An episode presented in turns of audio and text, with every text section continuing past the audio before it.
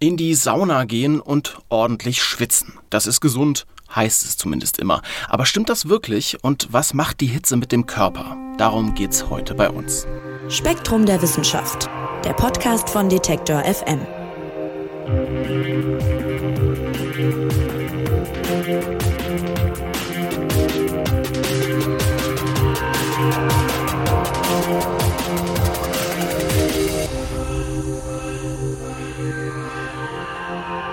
Ja, das Wort Sauna, das werden die meisten wissen, kommt ja aus dem Finnischen und früher war damit eine Grube im Schnee oder in der Erde gemeint, in der Feuer gemacht wurde. Und inzwischen ist ja eine ganze Kultur daraus geworden. Seit 2020 ist die finnische Saunatradition sogar von der UNESCO als immaterielles Kulturerbe anerkannt. Und ihr werdet das alle mitbekommen, Sauna ist ja längst nicht mehr nur in Finnland ein Phänomen, egal ob Wellnesswochenende oder zur Vorbereitung jetzt auf die kalte Jahreszeit. Saunieren liegt voll im Trend. Rund 26 20 Millionen Menschen in Deutschland sind zum Beispiel Umfragen zufolge letztes Jahr zumindest ab und zu in die Sauna gegangen. Aber bringt das alles überhaupt wirklich was und mutet man dem Körper damit nicht vielleicht sogar ein bisschen viel zu? Die aktuelle Ausgabe von Spektrum Gesundheit befasst sich genau mit dieser Frage, nämlich wie gesund sind Saunagänge denn nun eigentlich? Und Redaktionsleiterin Alina Schadwinkel wird uns mitnehmen in die Schwitzkammer. Hallo Alina. Hallo Marc. Alina, Frage vorneweg, natürlich bist du selber Saunagängerin? Hätte ich an der Umfrage teilgenommen, auch ich wäre äh, Teil dieser rund 26 Millionen geworden. Also bin ich, ja, aber ich gehe auch nur ab und zu. Äh, allerdings, ich weiß nicht, wie es dir da geht, aber jedes Mal, wenn ich dann da sitze und schwitze, frage ich mich, warum mache ich das eigentlich nicht öfter? Also dieses, diese trockene Wärme rundum, es ist ruhig, es ist dunkel, man kann sich so ganz auf sich und den Atem konzentrieren. Das ist schon sehr schön. Ja, bei mir ist es ähnlich. Also ich jedes Mal, wenn ich da bin, denke ich, warum machst du es nicht öfter, genau wie du gesagt hast. Aber ich war trotzdem letztes Jahr nur einmal zum Beispiel. Also ich glaube, öfter war ich auch nicht. Es liegt ja, vielleicht aber auch daran, also äh, hier in Berlin ähm, gibt es ja so ein, zwei Hotspots und da bin ich halt einfach dann doch auch mal KollegInnen begegnet, ähm, sodass ich noch nicht so den richtigen, perfekten Saunaort für mich gefunden habe. Weil wenn ich dann mal frei habe, möchte ich nicht noch den Kollegen von nebenan sehen. Er ist recht nicht nackt. Ja, das verstehe ich auch auf jeden Fall. Die richtige Gesellschaft für die Sauna. Am besten eigentlich, man will niemanden treffen, den man kennt. Ne? Ist einfach so. Ja, schon. Ja. Gut, äh, jetzt ist das ganze Konzept Sauna, finde ich, erstmal überhaupt nicht intuitiv. Also man begibt sich in eine viel zu heiße Umgebung, in der man ja eigentlich gar nicht lange überleben könnte. Und man merkt das ja auch, ja, was das mit dem Kreislauf anstellen kann und so. Und äh, da finde ich, fragt man sich schon, wie kann das denn gesund sein? Und da habt ihr euch angeschaut, was die Forschung denn dazu sagt. Also ist das wirklich gut? Äh, du hast vollkommen recht, das klingt saumäßig anstrengend und ich wage auch zu behaupten, wer ähm, nicht nur einen Saunagang absolviert hat, sondern auch die drei, von denen es ja oft heißt, dass sie empfohlen sind, da ist man auch durch nach so. Und diese Reaktion, die man erlebt, das ist, also das wirkt ja auch sehr paradox. Also ich meine, man geht da rein und bekommt häufig trotz dieser Hitze erstmal eine Gänsehaut. Und das liegt halt daran, dass die Kälterezeptoren ähm, bei Temperaturen ab 40 Grad Celsius wieder gereizt werden, also die in der Haut sind. Und das veranlasst so ein kurzes Frösteln. Das hat uns der Chefarzt Rainer Brenke erklärt und uns meint in diesem Fall die Autorin Sigrid Merz, die sehr, sehr viel zu diesem Thema recherchiert hat ähm, und auf deren Recherchen ich mich jetzt hier stützen darf.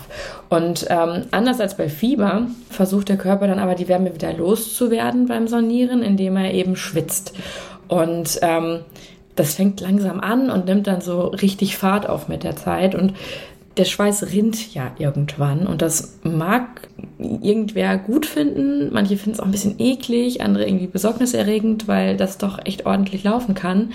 Aber, und das äh, ist jetzt die Antwort auf deine eigentlich gestellte Frage, wer korrekt soniert, kann sich echt was Gutes tun. Also es ist mit Studien belegt. Es gibt zumindest starke Hinweise darauf, dass Saunagänge zum Beispiel Entzündungsprozesse bremsen, dass sie Verspannungen lockern, entsprechend gegen Muskelkater helfen und es kann sogar das gesunde Leben verlängern. Das heißt, wenn man regelmäßig schwitzen geht und das mit Kältereizen kombiniert, dann ähm, kann man erstens die körpereigene Thermoregulation trainieren, also wie schnell wird mir warm, wie schnell wird mir kalt.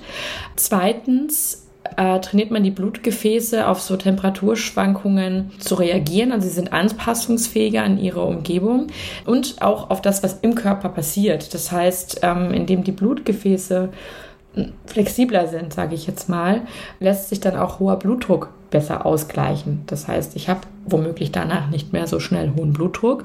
Und drittens sinkt sogar die Körperkerntemperatur ein wenig. Und das kann alles durchaus gut sein für den Körper. Ja, und gerade jetzt im Herbst gehen ja auch viele Leute, ich merke das selber in meinem Umkreis und Bekanntenkreis, auch in die Sauna, um sich wirklich für den Winter abzuhärten, die dann sagen, ja, lass uns die Abwehrkräfte noch mal ein bisschen wirklich in Schwung bringen vor der kalten Jahreszeit.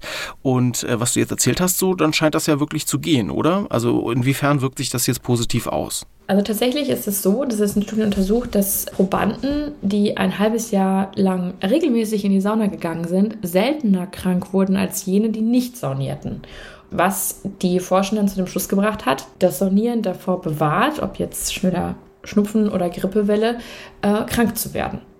Und vor allem zur Vorbeugung von Virusinfektionen gibt es wohl seit Jahren gute Zahlen. Außerdem, auch das hat sich gezeigt, macht regelmäßiges Sonieren im mittleren Alter weniger anfällig für Lungenentzündungen und Stichwort Herzinfarkt. Daten aus Finnland zeigen, dass Männer, die zwei bis dreimal pro Woche in die Sauna gingen, ein deutlich geringeres Risiko hatten, einen tödlichen Herzinfarkt zu erleiden, als Männer, die nur einmal in der Woche saunierten. Und Ärzte gehen daher davon aus, dass 40-Jährige, die beginnen, ein bis zweimal pro Woche in die Sauna zu gehen, dadurch zumindest theoretisch etwa drei bis fünf Jahre länger leben. Ja, krass, das ist natürlich erstmal eine Hausnummer. Äh, du hattest gerade Viruserkrankungen angesprochen und da ist natürlich der Schritt zu Corona nicht weit. Auch da stehen uns ja im Winter vermutlich wieder höhere Fallzahlen bevor. Mhm. Kann denn Sauna vor Corona schützen? Gute Frage, wichtige Frage. Manch einer könnte ja auch sagen, Mensch, es ist halt super heiß in der Sauna und Viren können Hitze gar nicht so gut ab. Also ist ja klar, dass die dann absterben. Insofern klasse. Und tatsächlich, es ist schon so, dass zumindest in diesen oberen Etagen von der Sauna, man hat ja häufig so Holzbänke, da sterben Coronaviren ab. Das halten die nicht aus. Da wird es halt auch einfach mal bis zu 100 Grad heiß auf der obersten Saunabank. Aber jetzt ist man ja nicht äh, erst zu Hause und dann direkt auf der obersten Saunabank, sondern wir sind ja auch in der Umkleidekabine. Man duscht sich ab. Ähm, es gibt Ruhezonen, in denen man dann eben mit anderen Menschen zusammen ist, in geschlossenen Räumen. Und das heißt, dass es eben dabei zu beachten, dass es trotzdem eine Gefahr gibt, sich anzustecken, auch in der Sauna. Und ähm, der Deutsche Saunabund mahnt deshalb ganz offiziell, dass, ich zitiere, ein Saunabesuch nicht zur Virusreduzierung geeignet ist. Okay, also Sauna kann einigen Krankheiten vorbeugen. Bei Corona ist eben so ein bisschen die Frage, wie viel, wie viel Kontakte nimmt man durch die Sauna dann auch noch mit, ne? Ja, auf jeden Fall. Stimmt, aber manche haben ja auch das Glück, äh, eine Sauna im eigenen Keller zu haben. Das ist natürlich dann super. Ja. Da triffst du erstens keine Arbeitskollegen und zweitens hast du wenig Kontakte, äh, was Corona-mäßig natürlich super ist. Das ist wohl wahr, aber so jemanden kenne ich noch nicht. Nee, stimmt nee. eigentlich. In meinem direkten Umfeld. Doch, mein Onkel hat eine, hat eine Sauna im Keller, tatsächlich. Da wurde ich noch nie hin eingeladen, fällt mir gerade auf, frecherweise. Ich wollte gerade sagen, liebe Leute da draußen, falls ihr noch eine Privatsauna sucht, meldet euch bei Marc. Okay, also ähm, Krankheiten vorbeugen, ja. Besonders spannend fand ich aber auch noch äh, bei eurem Artikel in Spektrum Gesundheit, es kann sogar helfen, bestehende Krankheiten zu behandeln, das Saunieren. Inwiefern denn? Ja, zu Eingangs hatte ich schon erwähnt, äh, das Stichwort Bluthochdruck. Ähm, also in Studien ist nachgewiesen, dass Saunieren helfen kann, Bluthochdruck zu senken. Ebenso kann es gut sein für Menschen, die funktionelle Durchblutungsstörungen haben oder Frühstadien einer arteriellen Verschlusskrankheit. Ähm, und auch bei koronarer Herzkrankheit empfehlen Ärzte und Ärztinnen ähm, mit Bezug auf Studien eben Saunieren. Auch sei in Studien beobachtet worden, das hat uns der Gesprächspartner gesagt, dass Patientinnen und Patienten nach einem Schlaganfall in die Sauna gehen können, äh, natürlich unter ärztlicher Anleitung, um ähm, dann in der Folge weniger Spastiken zu haben. Dann gibt es Hinweise darauf, dass der Gang in die Sauna Depressionen lindern kann, ebenso ähm, bei Frauen Beschwerden in den Wechseljahren. Und es kann sich positiv auf Hauterkrankungen, wie jetzt zum Beispiel Schuppenflechte, auswirken. Ähm, worum ich aber bitten möchte, ist, dass jetzt nicht hier jeder und jeder eigenmächtig loszieht und zur Behandlung in die Sauna geht, weil dieses Wort auch gerade fiel. Ähm, ich möchte darum bitten, unbedingt mit Arzt oder Ärztin abzusprechen, was dann eigentlich für den eigenen Körper in Frage kommt. Ja, das rät sich ja sowieso irgendwie immer, aber wir halten fest, Sonieren wirkt sich in vielerlei Hinsicht offenbar ja doch positiv auf die Gesundheit aus. Das äh, deuten zumindest Studiendaten an. Ja, dann bleibt natürlich die Frage, dann sollte ich vielleicht jeden Tag in die Sauna gehen, oder? Wenn es so gesund ist. ähm, nee, das, also es gibt Autorenteams von Langzeitstudien aus Finnland, dort denen es gut wäre, tatsächlich täglich in die Sauna zu gehen. Je öfter, desto besser, heißt es quasi. Ähm, der Deutsche Saunabund empfiehlt jedoch dem Körper nach einem Saunabesuch zwei bis drei Tage Pause zu gönnen.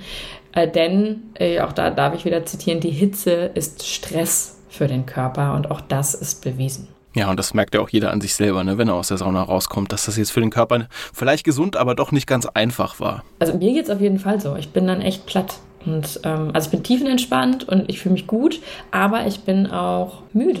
Ich schlafe dann sehr gut. Muss dann nicht den nächsten Tag wieder hin. Mhm. Aber das ist jetzt natürlich sehr subjektiv. Das andere ist tatsächlich studiengestimmt. Ja, und weil die Hitze dem Körper äh, doch zusetzt, muss man eben ein paar Dinge beachten, wenn man in die Sauna geht. Und auch darüber äh, schreibt ihr in Spektrum Gesundheit. Zum Beispiel Thema Sport. Mhm. Das wird ja oft kombiniert, Sauna und Sport. Viele gehen zum Beispiel nach dem Training gerne noch eine Runde in die Sauna. Da ist aber Vorsicht geboten, schreibt ihr. Ja, absolut. Also nach dem Training in der Sauna zu regenerieren, das ist für Leistungssportler in Ordnung. Das sagte der Arzt äh, Rainer Brenke, unsere Autorin. Ähm, und er bezieht sich da auf Studien, die mit Läuferinnen und Läufern durchgeführt worden sind. Um so runterzukommen nach dem Training, kann man das schon machen so und dann kann mir das sogar helfen, irgendwie zu regenerieren und vielleicht bin ich dann sogar leistungsfähiger bald wieder, einfach weil ja die Muskeln entspannen und so weiter und so fort. Wenn ich jetzt aber nicht topfit bin und schon eine Vorerkrankung habe und dementsprechend gestresst vom Sport und dann noch meinem Körper den Stress in der Sauna aussetze, dann kann das problematisch sein. Oder aber ich habe irgendwas, gehe in die Sauna, werde gestresst durch das Saunieren, mache dann noch Sport und setze dadurch meinem Körper wieder zusätzlichen Stress aus, dann ist das auch keine gute Kombi. Okay, also Vorsicht bei der Kombination Sauna und Sport kann gut sein, muss aber nicht unbedingt. Und eine Kombination, wo es wahrscheinlich auf keinen Fall gut ist, ist die mit Alkohol. Es ist ja, ich habe gerade vorhin schon mal von Wellness-Wochenenden gesprochen, da wird ja gerne auch mal das ein oder andere Glas Sekt vielleicht getrunken. aber ähm, Alkohol und Sauna ist keine gute Kombo. Das habe ich, äh, ich weiß nicht, ob ich es hier erzählen soll, äh, selber auch mal erlebt. Mein erster Saunagang, da war ich, glaube ich, 15 oder 16 äh, bei einem Schulkumpel, der hatte reiche Eltern und die hatten eine Sauna und einen Pool. Das klingt wie ein Song von Deichkind. Aber, ja, so ein bisschen. Ja, genau. Deine Eltern sind bei einem Tennisturnier, ne? Yeah. Jedenfalls ähm, gab es da, gab's da was zu trinken und wir hatten sozusagen sturmfrei dieses Haus, sind in die Sauna gegangen, haben dann da, was man halt als Jugendlicher so trinkt, getrunken, Musik gehört und es war alles total witzig bis dann den ersten so schlecht wurde, ne? Und dann am Ende ging es halt so aus, dass diese ganze Party eigentlich so da rumsaß und die einen haben gebrochen und die anderen ähm, waren irgendwie fertig und so und alle hatten nächsten Morgen den Kater ihres Lebens. Äh, also ja, man, an diesem Beispiel kann man sehen, Alkohol und Sauna keine gute Kombo, oder? Vollkommen richtig. Also es ist einfach, ähm, ich, mit Verlaub, eine richtig dumme Idee zu trinken und in die Sauna zu gehen oder in der Sauna zu trinken. Also das natürlich, das kann gut gehen, aber das kann auch echt Probleme bereiten. Also sowohl Hitze als auch Alkohol erweitern die Gefäße. Das heißt, das Risiko, dass es zu Kreislaufproblemen kommt, steigt.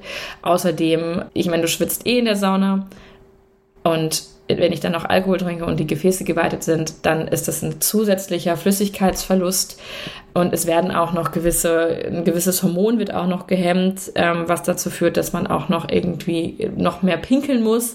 Und diese ganze Kombination, also kurz gesagt, einfach lassen. Bitte nicht machen. Einfach lassen. Das schaffen vielleicht einige Leute noch, aber was äh, vielen Leuten sicherlich fehlen würde, wäre der Aufguss. Das ist ja für viele so das Highlight des Saunabesuchs. Ja, da riecht es dann toll. Und man hat so auch ich kenne das von mir selber, man hat dann erst dann so richtig das Gefühl, das Sauna richtig durchgespielt zu haben, ja, wenn da noch ein heißer Aufguss gemacht wurde. Aber auch da sollte man aufpassen. Äh, ja, das stimmt. Also ich meine, man kann es jetzt nicht mit dieser Alkohol-Sauna-Kombi vergleichen, selbst nicht, wenn es ein Whisky-Aufguss ist. ähm, aber es ist halt einfach, was man bedenken sollte, ist, dass ja durch diesen Aufguss die Temperatur und die Luftfeuchtigkeit nochmal richtig krass und schnell steigen. Und das ist jetzt für ein, also es hat keinen medizinisch relevanten Effekt, ja, also dass man sagt, wenn ich jetzt dann, ähm, was wir gerade hatten mit dem Bluthochdruck und so weiter und so fort, äh, wenn ich das immer unter Aufgussbedingungen mache, dann geht es mir noch schneller, noch besser. Ähm, das nicht. Aber diese, diese, diese Stresssituation wird halt sehr schnell intensiver und das kann durchaus Leuten zusetzen. Ähm, jetzt bin ich persönlich trotzdem Aufguss-Fan. Ja, ich mag am liebsten Fichtennadel und Lavendel. Ich finde das ganz toll, einfach weil es toll riecht. Und ähm, was ich mir bislang eingebildet habe, tatsächlich, wie ich gelernt habe mit der Lektüre des Artikels, ist, ähm, dass mit dem Aufguss ich mehr schwitze und dass sich das dann so richtig lohnt. Was du gerade, vielleicht meinen wir damit dasselbe, was du gerade mhm. sagtest mit so, dann habe ich den Eindruck, jetzt bin ich in der Sauna. Total. Ähm, erst recht, wenn dann noch so jemand kommt und so mit so Luft mit dem Handtuch zuwedelt, diese, diese Wedelaktion. Aber was ich gelernt habe, ist, dass mindestens die Hälfte des Wassers, was dann da am Körper runterläuft, das Kondenswasser nach dem Aufguss ist. Ach, das kommt sozusagen nicht aus mir raus, sondern es wird einfach aus der Luft, ja. landet auf meinem Körper. Mhm. Ja. Das, äh, enttäuschend. Ja.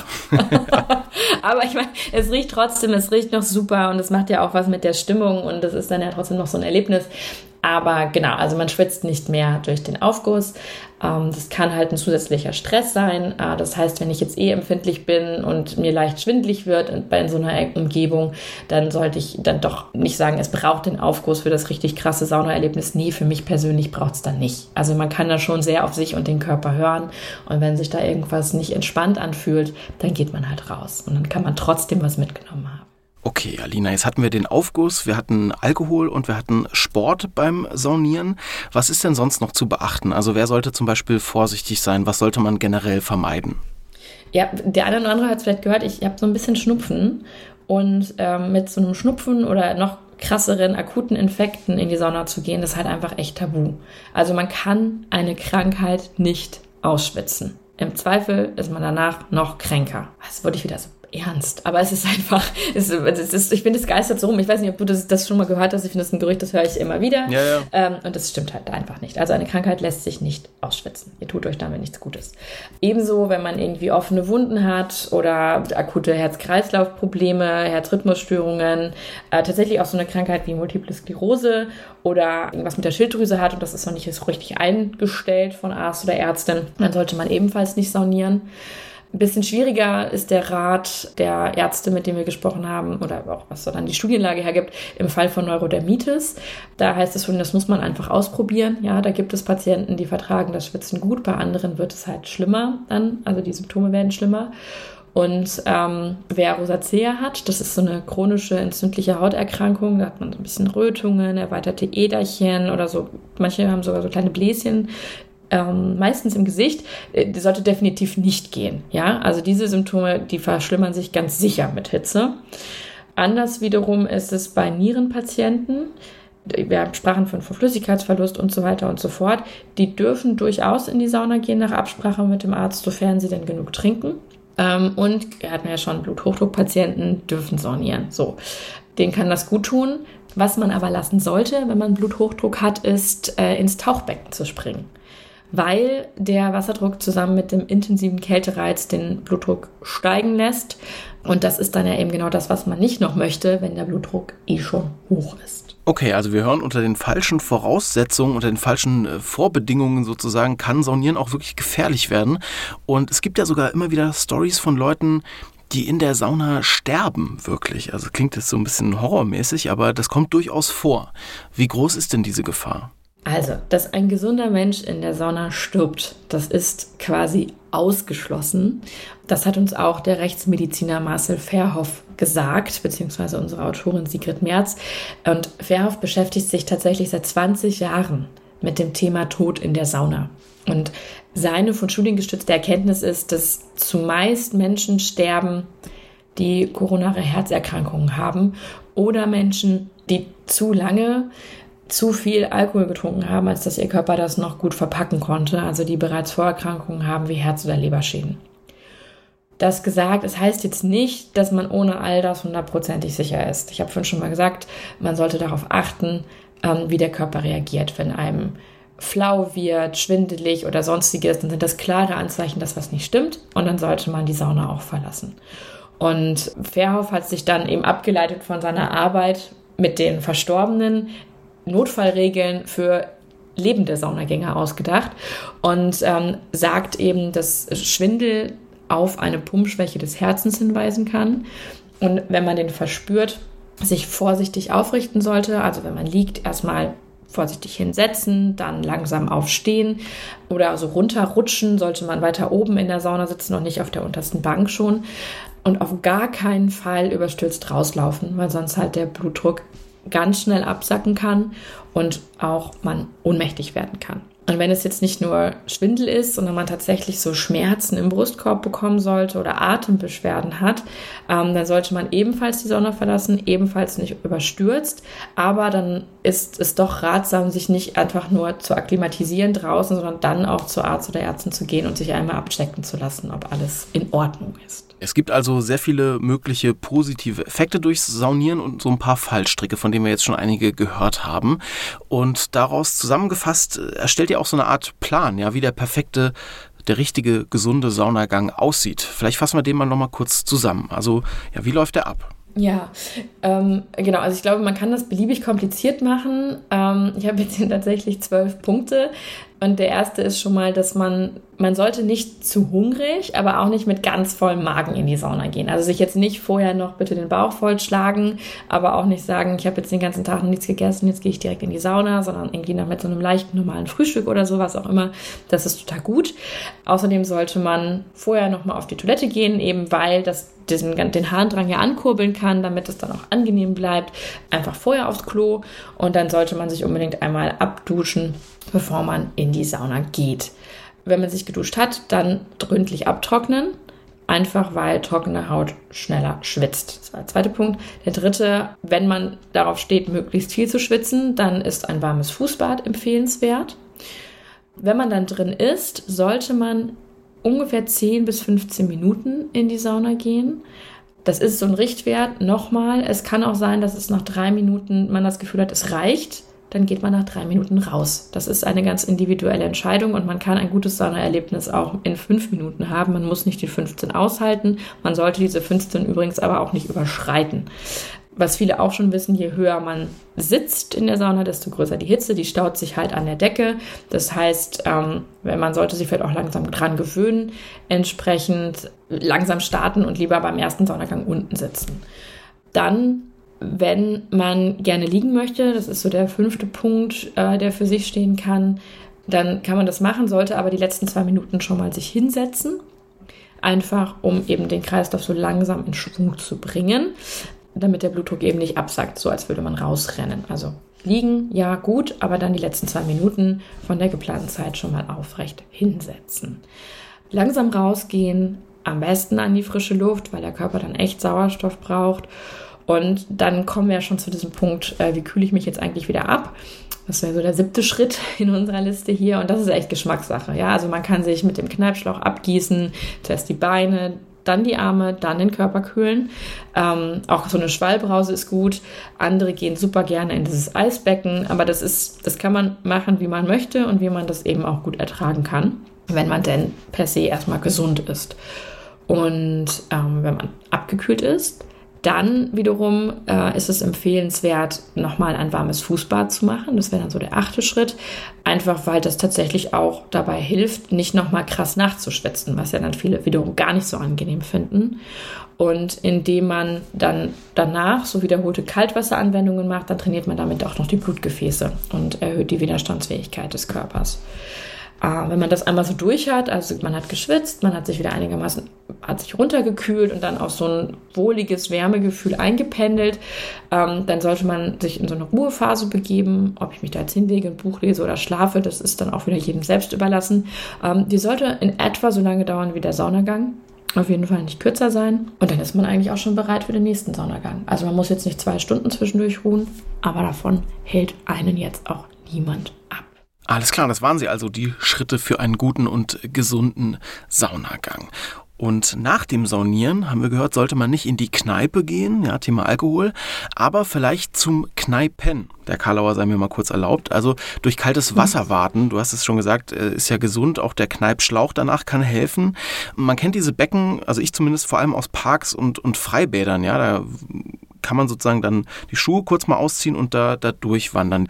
Und auch da guckt ihr in Spektrum Gesundheit nochmal drauf, ob sich denn wissenschaftlich halten lässt, was das Kneipen verspricht. Vielleicht, Alina, wiederholen wir erstmal nochmal kurz, was ist denn das Konzept dahinter? Wie funktioniert das? Ja, genau, weil so dieses einmal in so ein Becken zu springen und dann bin ich abgekühlt, das hat jetzt mit diesem Konzept des Kneipens echt wenig zu tun. Ja, also wenn ich in, mich unter die Eisdusche stelle, mit Eis abreibe oder halt in so ein Tauchbecken äh, wage, dann geht es echt einfach vor allen Dingen darum, diese Überwärme loszuwerden und auch da, man sollte sich echt bewusst sein, das ist für den Kreislauf ein krasser Wechsel. Also da sollte man auch vorsichtig testen, wie man reagiert. Kneipen, wie gesagt, das ist ein eigenes Konzept und das klang gerade bei diesen Tipps schon an. Da geht es halt wirklich um diese Wechselwirkung, diese Kalt-Warm-Reize.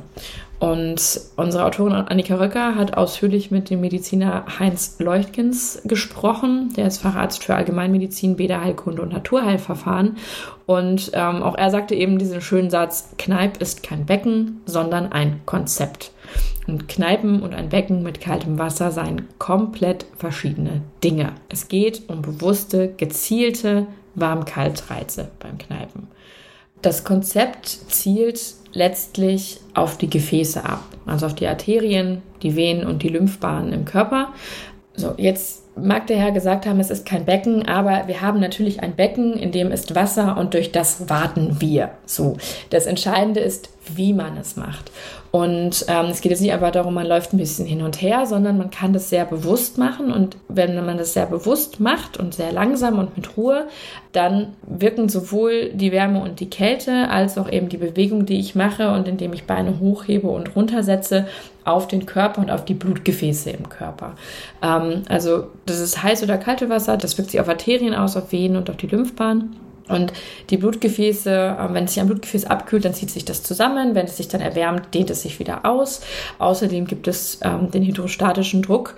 Das heißt, das Wasser von außen, wenn mein Fuß unter Wasser ist, drückt gegen das Gefäß. Wenn ich ihn rausnehme, ist dieser Druck wieder weg. Und ähm, das alles ist halt ein, ein Wechselspiel, das ich meinem Körper, wenn ich kneipe, sehr bewusst aussetzen kann. Ähm, wenn ich jetzt sage, ich möchte gar nicht so viel laufen, ich möchte eigentlich irgendwie lieber sitzen, dann kann man das eben auch mit so einem Wechselbad machen. Das sind dann so kleinere Becken, ähm, die auf dem Boden stehen und dann setzt man sich halt auf eine Bank nach der Sauna und steckt die Füße rein und dann nimmt man eben häufig ein warmes Fußbad. Das führt dazu, dass sich die Blutgefäße erweitern, die Durchblutung angeregt wird und auch der Körper sich ein bisschen erwärmt.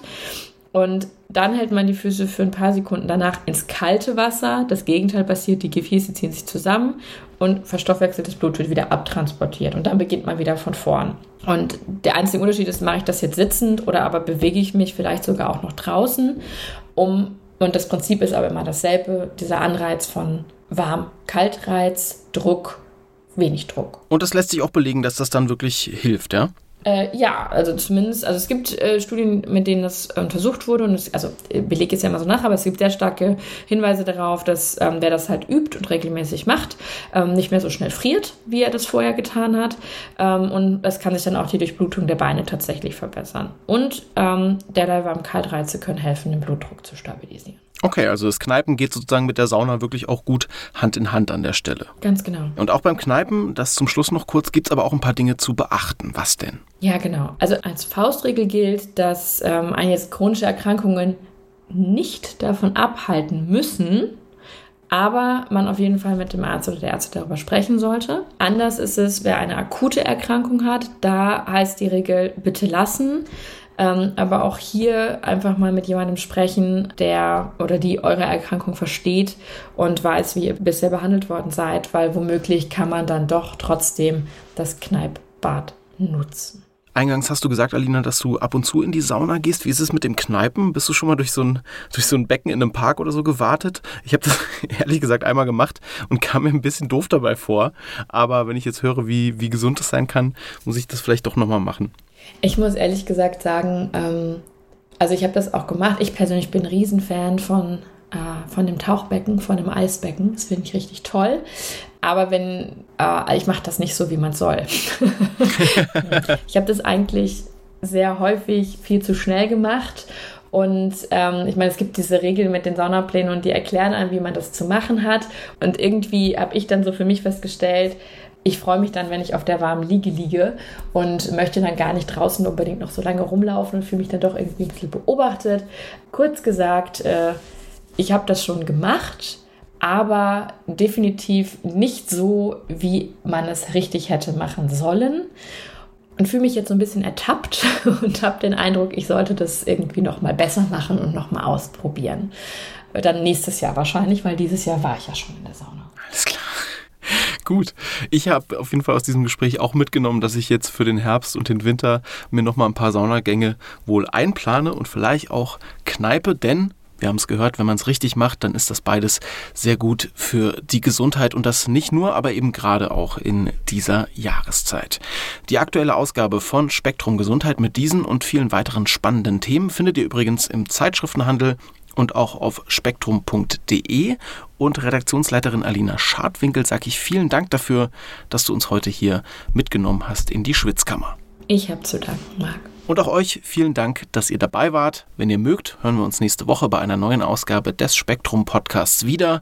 Mein Name ist Marc Zimmer und ich sage Tschüss und macht's gut. Spektrum der Wissenschaft, der Podcast von Detektor FM.